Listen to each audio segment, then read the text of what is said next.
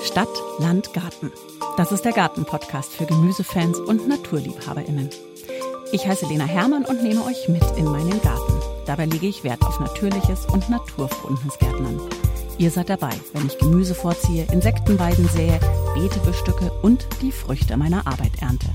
Wenn ich lerne, Fehler mache, Erfolge feiere und jeden Tag ein kleines bisschen mehr verstehe, wie so ein Garten funktioniert. Ja, hallo und herzlich willkommen. Und ich sage nicht nur euch herzlich willkommen, sondern auch der Maria von der Gartenmiets. Die sitzt mir nämlich jetzt hier einen Meter entfernt gegenüber. Hallo Maria, schön, dass du da bist. Du bist sozusagen heute meine zweite bessere Hälfte. Hallo Lina, danke für die Einladung. Ich glaube, es ist kein Meter zwischen uns heute.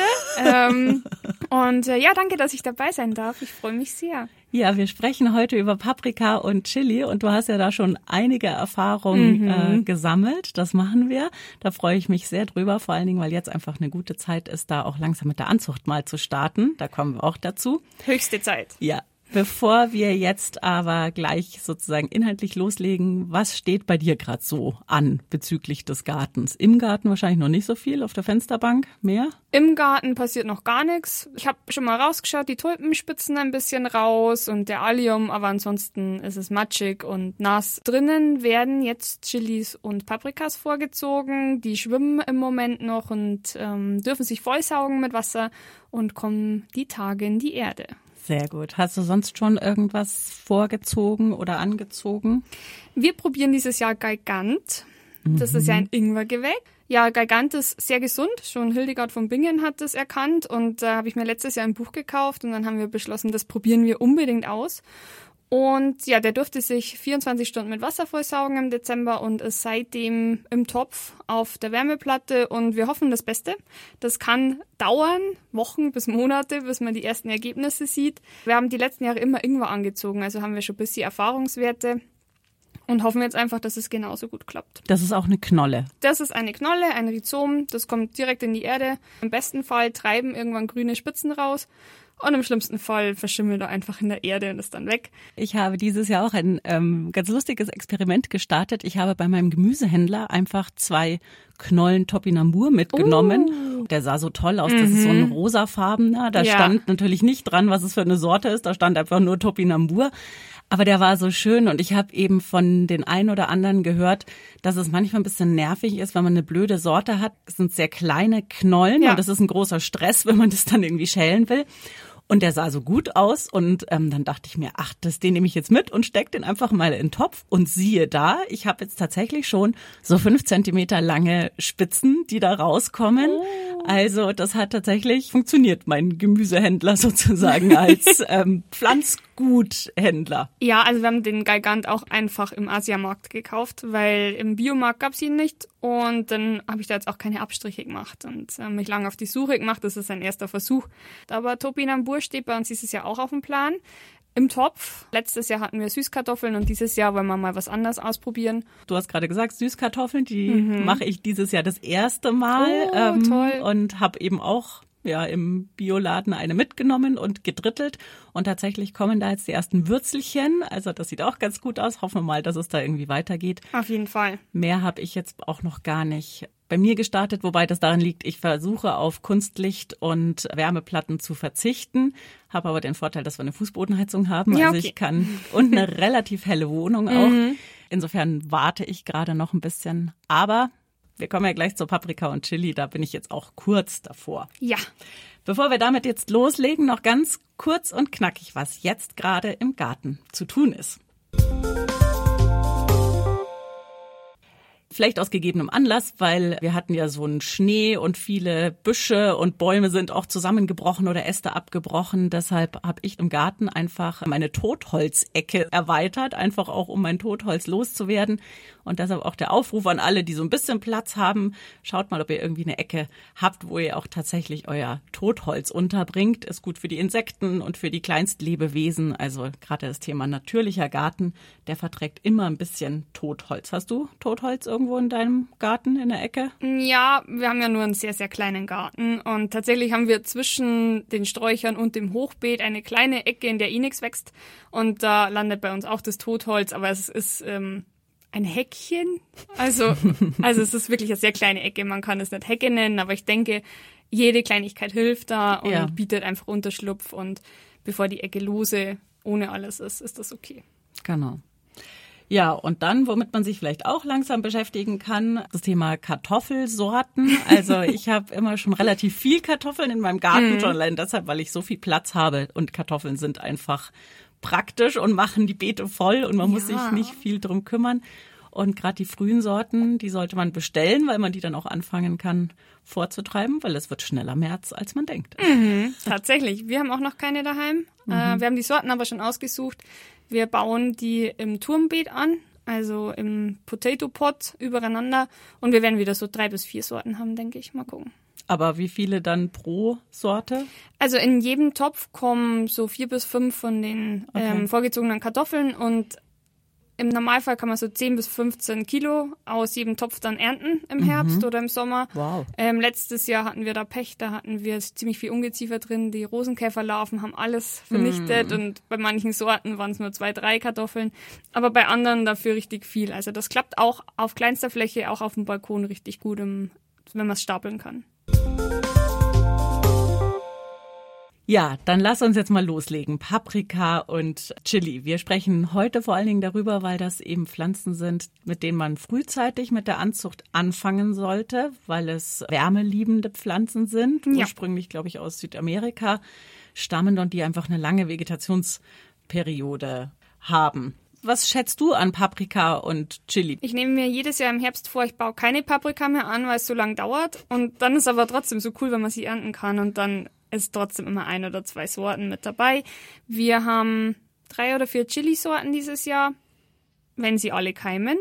Und eine Sorte Paprika. Und ich will mir aber noch eine Snack-Paprika suchen. Da werde ich aber wahrscheinlich dann in den Baumarkt fahren und mir eine Pflanze holen. Wo baust du die an? In einem Topf oder in einem Beet? Oder wo steht die bei dir? Die kommen ins Hochbeet, da wo die Sonne am meisten hinscheint. Wonach suchst du die Sorten aus? Bei den Paprikas eher Snacks-Sorten, weil die einfach schneller reif werden. Die großen schaffen es oft bei uns gar nicht, weil der Winter in München ja doch sehr schnell wiederkommt.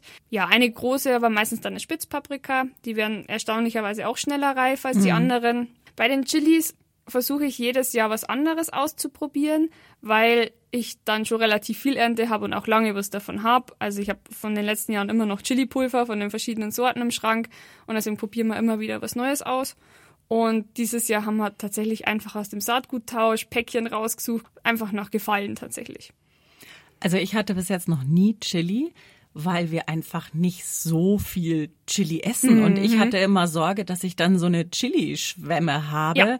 Aber dieses Jahr habe ich auch das allererste Mal eine Chili-Sorte. Das liegt daran, dass ich eben aus einem Saatguttausch, lustigerweise mit oh. dir, wo der Alex teilgenommen hat, genau. auch eine Chili-Sorte abgestaubt habe. Und die sieht ganz cool aus. Wir haben uns die vorhin schon mal ganz kurz äh, angeschaut auf mhm. einem Bild. Die ist so orange rot gestreift. Also ja. sieht ganz äh, fancy aus. Die werde ich mal ausprobieren. Das auf alle Fälle. Auf jeden Fall ein Abenteuer. Ja. Die Chili-Schwämme kann immer passieren. Es gibt immer Jahre, da ist super viel dran und gibt Jahre, da ist super wenig dran. Aber ähm, aus Chili kann man ja mehr machen als kochen. Also A, kann man sie super schön zur Deko auch verwenden, wenn man sie so aufhängt. Man kann aus Chili Chili-Salz machen, Chiliöl ansetzen. Wir haben sogar schon eine Creme angerührt mit Chiliöl, weil das mhm. wärmend ist. Das darf natürlich nicht zu lange ziehen, sonst wird es eher unangenehm. Ach so, für den Körper? Mhm, ja, ja.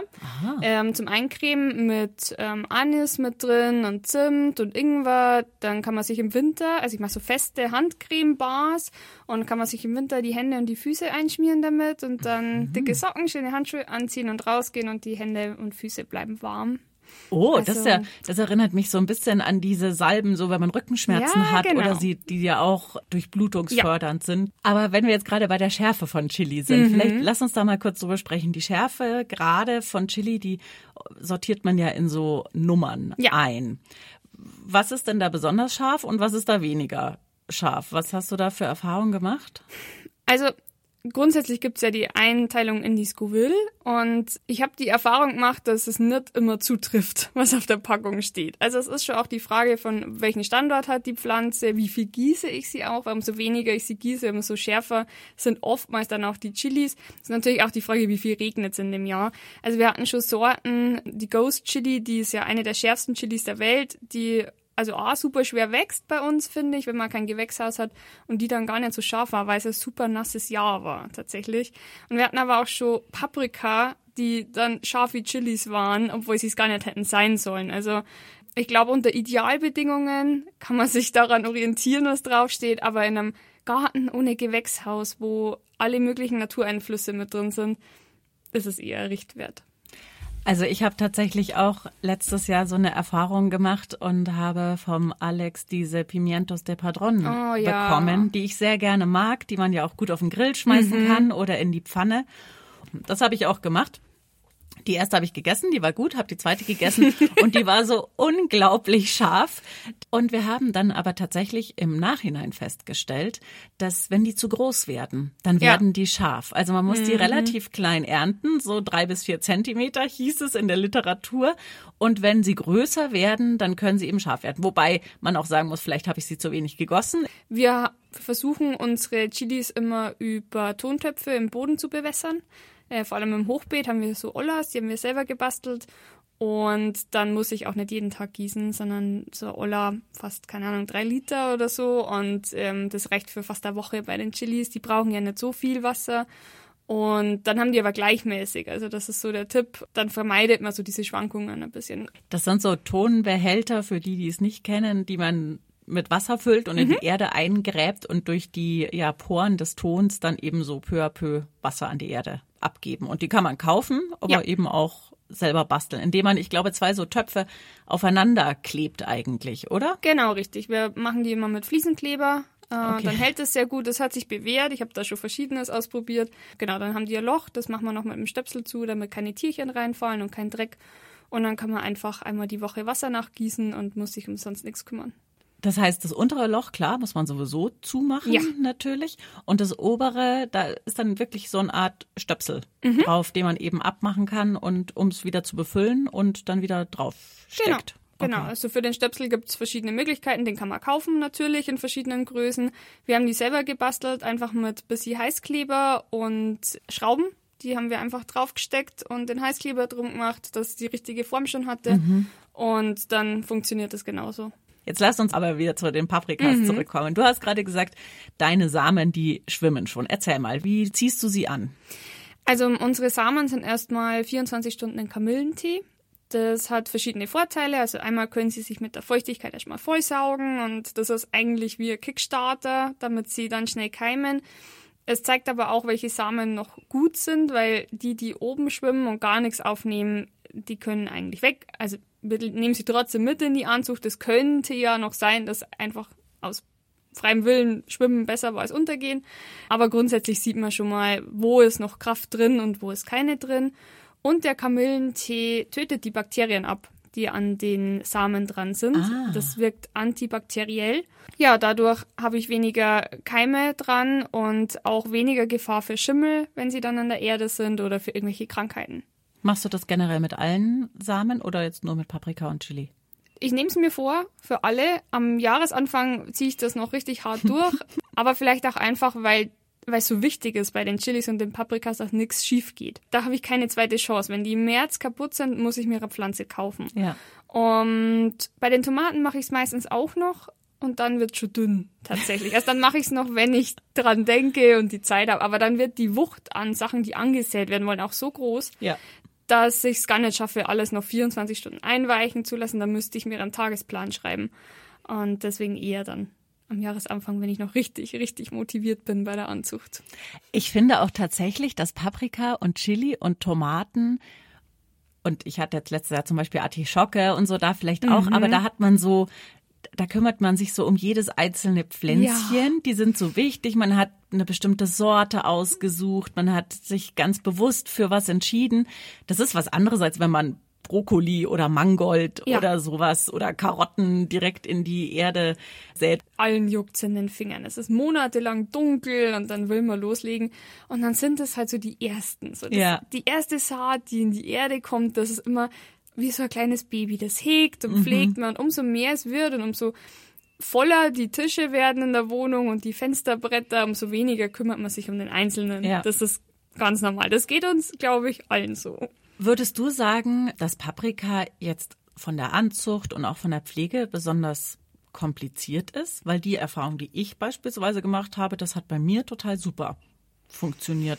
Ich finde jetzt Tomaten viel anspruchsvoller. Ja, also ich glaube, wenn sie dann mal gekeimt sind und pikiert sind, dann ist das Schlimmste eigentlich geschafft und dann brauchen die Licht und Wärme und Wasser und Dünger und dann sind die relativ entspannt, finde ich. Bei Tomaten habe ich tatsächlich auch die Erfahrung, die schießen schneller mal in eine Richtung und dann muss man sich eher drum kümmern und sie nochmal tiefer setzen oder so. Da fange ich mittlerweile auch viel später mit der Anzucht an. Die habe ich früher auch so Anfang Februar schon gesät, damit starke Pflanzen sind im Mai, aber ehrlicherweise hatte ich einfach einen Tomatendschungel in der Wohnung mhm. und habe es gar nicht mehr überblickt. Die waren viel zu groß, dann umgefallen und deswegen fangen wir da jetzt auch später damit an.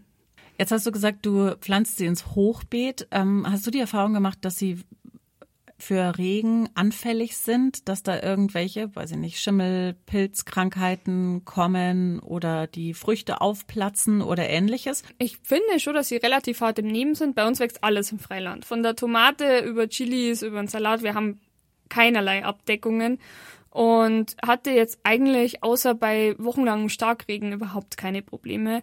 Ich finde eher, die Pflanzen sind abgehärteter. Die kommen zum Abhärten nach der Anzucht relativ früh raus, dass sie sich schon mal dran gewöhnen. Wir schauen halt, dass wir zwischen den Pflanzen genug Platz haben damit sie schnell wieder abtrocknen können oder wir schütteln sie auch mal, wenn es richtig, richtig viel geregnet hat und auch schon wieder Regen ansagt. Also ich finde auch, es ist eine, eigentlich eine Pflanze, die man gut dann sich selbst überlassen kann, ja. während man Tomaten ausgeizen, hochbinden und ich weiß nicht, was alles machen muss oder sowas, ähm, finde ich auch, das funktioniert ganz gut. Und ich finde, das Schöne ist auch, die Pflanze selber wird nicht so wahnsinnig riesig. Ja. Also die werden 80 Zentimeter oder so, würde ich sagen. Größer wurden meine, wobei ich sie im Topf habe, wurden meine jetzt nie mhm. und haben aber trotzdem guten Ertrag gehabt. Ja, also unsere bleiben auch relativ klein, die werden eher buschig. Mhm. Es ist natürlich auch da Frage der Sorte. Man kann sie ja auch eigentlich überwintern. Hast du das schon mal ausprobiert? Wir überwintern jedes Jahr welche tatsächlich. Ah. Einfach im Topf mit Quarzsand drüber über der Erde. Das hilft sehr gut, dann hat man keine Trauermücken. Mhm. Das kann ich sehr empfehlen.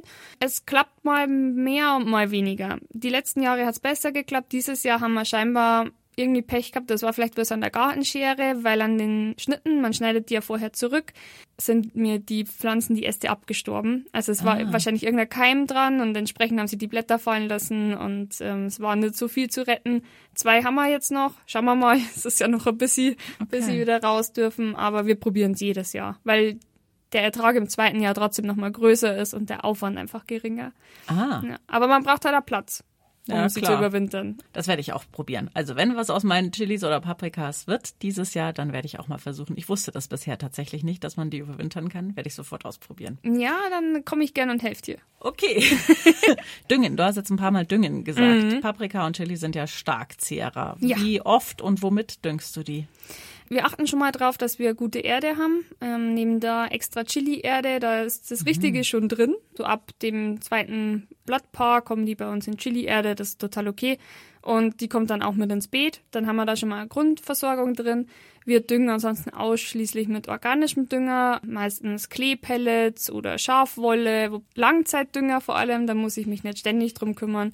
Und ab dem Hochsommer machen wir meistens einfach Flüssigdünger mit ins Gießwasser. Ja, Stickstoff brauchen sie und was man vielleicht auch sagen muss, sie wurzeln relativ tief. Mhm. Also holen sich natürlich damit auch ihren Stickstoff aus dem Boden, sofern man sie nicht im Topf eben hat. Und da gilt natürlich bei den Paprika das gleiche wie bei allen anderen Pflanzen auch. Wenn sie im Topf sind, müssen sie deutlich mehr gepflegt und gedüngt werden, als wenn sie natürlich viel Erde um sich rum haben und sich da auch selbst bedienen. Was pflanzt du denn zu ihnen dazu in dein Hochbeet? Ist das nur ein Paprikabeet? Also im letzten Jahr haben wir versucht, zwischendrin noch Pflänzchen anzubauen. Dann war der Frühling ja relativ zäh. Ja. Und dann waren die anderen Pflanzen plötzlich so hoch, dass die Paprika und Chilis zu wenig Licht gekriegt Oh, haben. okay. Also das hat sich nicht so gut getroffen. Wir werden dieses Jahr wieder Tagetes und Ringelblumen mit reinsäen, weil Mhm. die für den Boden einfach sehr gut sind und auch gegen Schädlinge. Und ansonsten ist das Beet jetzt auch nicht so riesig. Also wir werden schauen, dass wir irgendwie vielleicht noch ein Salatpflänzchen, so Pflücksalat oder so dazwischen setzen. Oder Kräuter auch, äh, Basilikum zum Beispiel. Petersilie hat sich auch bewährt, geht dazwischen ganz gut. Das hat auch den Boden ein bisschen bedeckt, damit das Wasser nicht so schnell verdampft. Also ich möchte nicht, dass freier Boden ist. Und ansonsten mulchen wir hauptsächlich rund um die Chilis. Entweder mit Rasenschnitt, wenn wir genug haben, oder dann tatsächlich auch mit Kakaoschalen. Letztes Jahr haben wir einfach gesehen, dass am Ende die Paprikas viel zu wenig Licht bekommen haben und viel zu spät dann auch dran waren, um reif zu werden. Ah, okay. Und deswegen dürfen sie dieses Jahr ein bisschen alleiner im Beet sein. Also ich habe gelesen, dass auch Erdbeeren gut sind, was ich mir vorstellen könnte, weil die wachsen tatsächlich ja nicht in die Höhe. Oder eben auch Kapuzinerkresse. Ich habe mir tatsächlich überlegt, weil mein Erdbeerbeet ist schon besetzt sozusagen in Mischkultur mit Knoblauch, den ich Ja. schon im Herbst gesteckt habe. Aber ich habe darüber nachgedacht, ob ich tatsächlich die Paprika, die bei mir im Beet stehen, ja, mit Kapuzinerkresse unterpflanze, denn die Ja. wuchert ja auch so ein bisschen, zumindest wenn man so eine wuchernde hat und ist so auch so ein bisschen bodendeckend. Da muss ich nur früh genug dran sein, weil tatsächlich meine Schnecken Kapuzinerkresse Ja. zumindest im jungen Stadium schon auch mögen. Aber das ist das gleiche mit der Tagetes. Also das ist leider das Gleiche mit der Tagetes, ja, mit all den schönen, die auch hübsch blühen. Ich finde, die sind halt am ersten abgefressen von den Schnecken. Ich habe mit Kapuzinerkresse überhaupt kein Glück. Jedes Jahr probiert und ein einziges Mal hatten wir Kapuzinerkresse auch nicht viel, aber wir konnten ein paar Blüten ernten, ein paar Blätter ernten. Aber das habe ich so ein bisschen ad acta gelegt bei mir tatsächlich. Das will einfach nicht. dann haben wir alles angezogen, dann Mhm. kommen die Sachen raus und dann fangen die ja irgendwann an zu blühen, die Paprika und Chilis. Ja. Und dann gibt es diese sogenannte Königsblüte. Mhm. Erzähl mal, was hat's damit auf sich? Ja, also die Königsblüte ist die erste Blüte der Paprika- und Chili-Pflanze und die wächst in der ersten Achsel, quasi da, wo sich die Pflanze verzweigt. Und es gibt zwei Ansichten. Die einen zwicken die ab oder knipsen sie ab, die anderen lassen sie dran.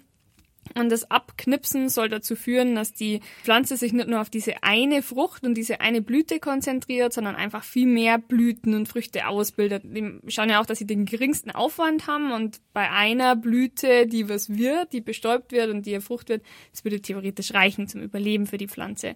Ich habe es ausprobiert. Ich habe sie abgeknipst und auch nicht. Manchmal kriege ich es auch gar nicht mit, dass die erste Blüte dran ist.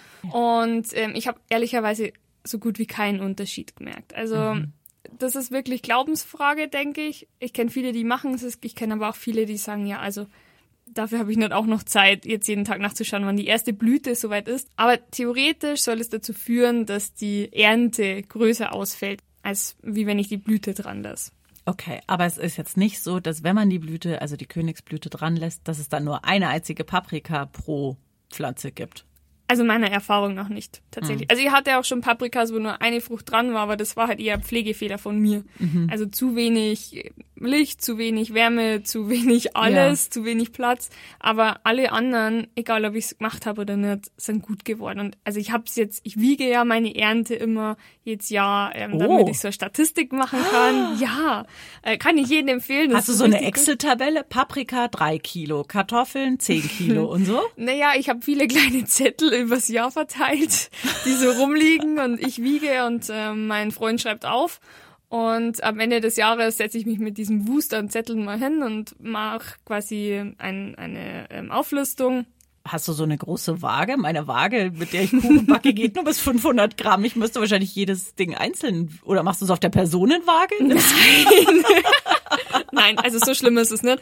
Wir, unser Garten ist ja am Haus. Das heißt, ich kann jeden Tag ernten gehen und dann gehe ich halt mit meinem Körbchen raus, mache für Instagram irgendwie noch ein Bild und dann gehe ich rein und wiege das und dann wird's gegessen. Aber ich habe jetzt nicht die Paprikas einzeln gezählt. Also ich finde es total bestechend, äh, seine Ernte zu wiegen. Ob ich das tatsächlich am Ende mache, puh, weiß ich nicht so genau. Ich glaube tatsächlich, dass ich dann eine Waage im Garten haben müsste.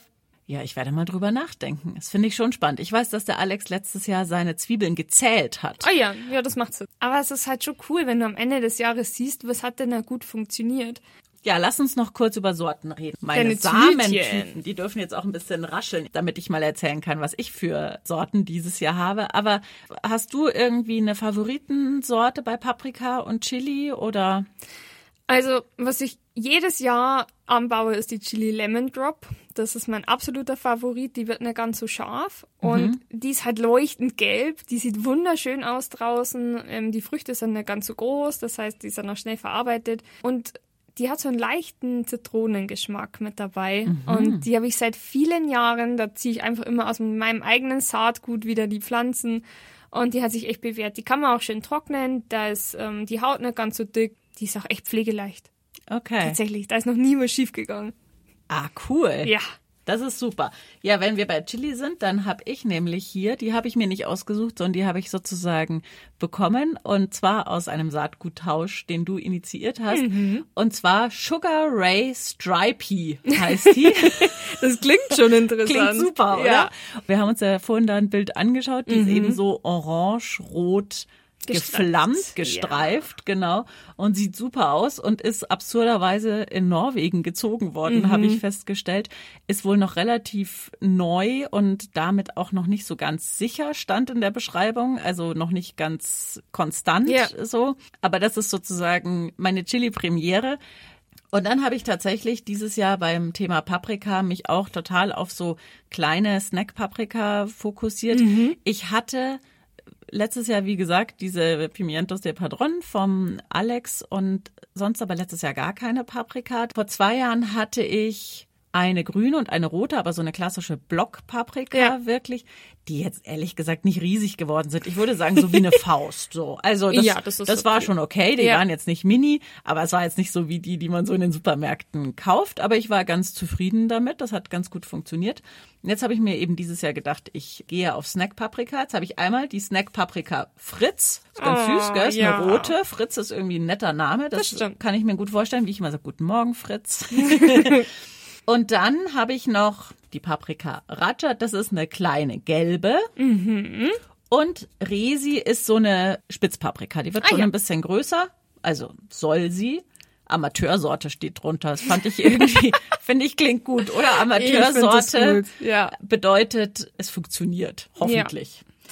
Genau. Und dann habe ich auch noch aus einem Saatguttausch Kubo Oh, Orange. Und da habe ich eben auch geguckt, was es ist. Und das ist eigentlich so eine ganz große orangefarbene Blockpaprika. Ja. Also schauen wir mal, was passiert. Es sind schon wieder ein bisschen zu viel, merke ich. Weil ich, ich weiß nicht, wie es dir geht. Ich bin ja dann jemand, die dann auch die ganze Tüte natürlich in Ja. die Erde steckt. Es ist ja nicht so, dass ich die Hälfte aufheben würde, sondern dann eben alles und da sind zwar teilweise nur irgendwie vier oder zehn Samen drin, aber trotzdem, wenn ich das so zusammenzähle, dann wären es trotzdem am Ende 20 Stück. Auf jeden Fall, ja. Ja, also mein, das Problem ist halt, wenn man von jeder nur einen Samen in die Erde steckt, hat man am Ende das Pech, dass vielleicht nichts wird. Und dann ärgert man sich. Und deswegen haben wir alle, und ich kenne keinen Gärtner, den es da anders geht, viel zu viele Pflanzen, Ja. wenn es Richtung April rausgeht so. Aber letztes Jahr habe ich meine Pflanze ans Kinderheim gespendet. Alles, was übrig war. Äh, Schulen nehmen das auch gerne für Schulgärten oder Kindergärten, Betreuungseinrichtungen.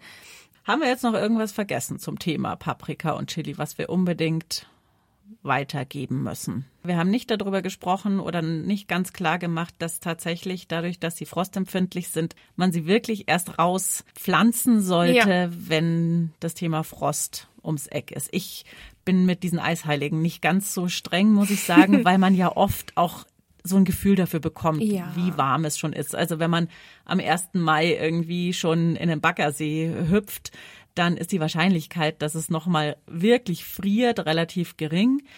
Ich finde, es ist total wichtig, dass man die Pflanzen abhärtet vorher. Da Ja. hast du ja auch schon drüber gesprochen, gell, dass sie bei dir schnell rauskommen und dann lieber holt man sie nochmal rein genau. oder deckt sie ab oder ähnliches, wenn nochmal Gefahr droht. Ja, Aber das sollte man im Hinterkopf behalten, dass die eben tatsächlich keinen Frost mögen und dann ist es echt dahin mit den Dingern. Also insofern äh, da unbedingt drauf achten. Ja, das war die ganze Mühe tatsächlich umsonst. Und es ist ja auch eine Frage vom Standort. Bei uns stehen die super geschützt. Unser Innernhof, da zieht kein Wind durch, da ist immer viele ja. Grad wärmer. Bei uns ist die Tiefgarage unterm Garten, das heißt, es friert auch von unten gar nicht so stark. Und da kann ich viel früher raus mit den Pflanzen, als wie wenn sie jetzt direkt am Feld stehen würden, wo der Wind durchpfeift. Da ja. würde ich vielleicht sogar noch ein bisschen länger als bis zu den Eisheiligen warten, wenn es unsicher ist. Mhm. Also da muss ja jeder seinen eigenen Garten auch gut kennen. Und der größte Vorteil ist natürlich immer noch, wenn man ein Gewächshaus hat, da kann man viel früher raus. Das stimmt. Ähm, und ansonsten abdecken. Wenn man sich Sorgen macht, dass nachts auch noch vielleicht ein bisschen zu frisch ist, einfach abdecken. Ja, genau. Ja, dann würde ich sagen, ganz am Ende, wie immer, nochmal unser Wissen to go. Paprika sind erstens wasserliebend, zweitens Starkzehrer, das heißt, ihr müsst sie viel düngen und sie brauchen Stickstoff. Sie wurzeln tief und sie sind sehr wärmeliebend. Also setzt sie tatsächlich erst dann raus, wenn sicher ist, dass nicht mehr der Frost ihnen zu Leibe rücken kann. Die Sache mit der Königsblüte könnt ihr ausprobieren. Ähm, ist ein bisschen eine Glaubensfrage, sagt Maria. Also vielleicht werde ich das tatsächlich dieses Jahr auch einfach mal testen an zwei Pflanzen. Einmal mit ausbrechen und einmal nicht ausbrechen. Und ansonsten sind sie tatsächlich relativ pflegeleicht. Also meine bekommen am Anfang immer noch so ein kleines Stäbchen zum Stützen mit. Ich habe aber auch die Erfahrung gemacht, dass tatsächlich, wenn sie größer sind, die dann auch ganz gut ohne Hilfe wachsen können oder nur mit so einem kleinen Bambusstäbchen. Ja durchaus. Man muss sie nicht hochbinden wie Tomaten. Es hilft tatsächlich sogar, wenn man sie als ganz kleine Pflanze oft auch mit den Fingern bewegt ähm, wie wenn es der Wind draußen machen würde, weil die Pflanzen dadurch stabiler werden. Es entstehen Haarrisse, die verwachsen und die Pflanze wird viel stabiler, als wie wenn sie kerzengerade unbewegt rumsteht. Und ich finde, man sieht ja auch an den Paprikastämmen sozusagen, mhm. die verholzen. Ja. Also die sind nicht so empfindlich wie Tomaten tatsächlich, Absolut. sondern es sind richtig, werden wie so holzige kleine Bäumchen. Kleine Bäumchen. Ja. Genau. Ja, und ansonsten, man kann jetzt starten mit dem Vorziehen. Sie vorher in Kamillentee, das habe ich bis jetzt nicht gemacht, werde ich sofort machen. Sie alle in Kamillentee legen.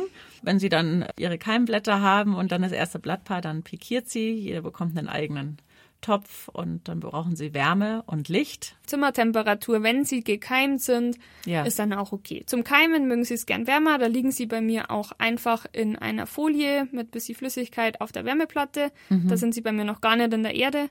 Und wenn sie dann mal aus der Erde schauen und ihr zweites Blattpaar haben, ist die Temperatur, also Zimmertemperatur ist völlig in Ordnung muss man vielleicht noch dazu sagen, haben wir auch besprochen, einen kleinen Snack-Paprika sind vielleicht ein bisschen gelingsicherer, weil sie einfach schneller reifen und man nicht ganz so lange warten muss. Man hat schneller was davon. Man hat schneller was davon. genau. Wir hören uns wieder am 19. Februar und bis dahin wünsche ich euch eine wunderschöne Zeit ja im Garten oder zumindest beim Voranziehen. Aus dem letzten Jahr haben wir noch diverse Folgen zum Thema Voranzucht und Beetplanung, also da könnt ihr jetzt so richtig loslegen. Folgt uns gerne auf Instagram Stadtlandgarten-Podcast beziehungsweise Maria. Dich findet man natürlich auch auf Instagram. Das haben wir noch gar nicht gesagt. Ja, gell? ihr findet mich als Gartenmiets, also Garten-Miets wie die Mieze auf Instagram, TikTok, YouTube, Watchbetter und auf meinen eigenen Blog. Na, also dann schaut, was Maria so treibt und dann hören wir uns wieder in 14 Tagen. Bis dahin eine gute Zeit und viel Spaß mit eurem Podcast. Spaß!